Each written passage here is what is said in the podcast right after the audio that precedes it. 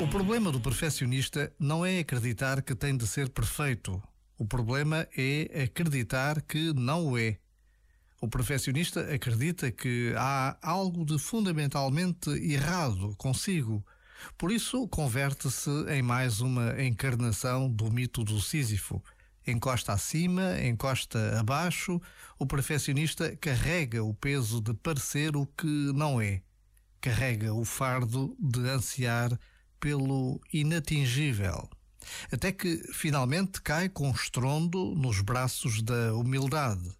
E é ela que, por fim, mostra que somos fundamentalmente perfeitos como somos.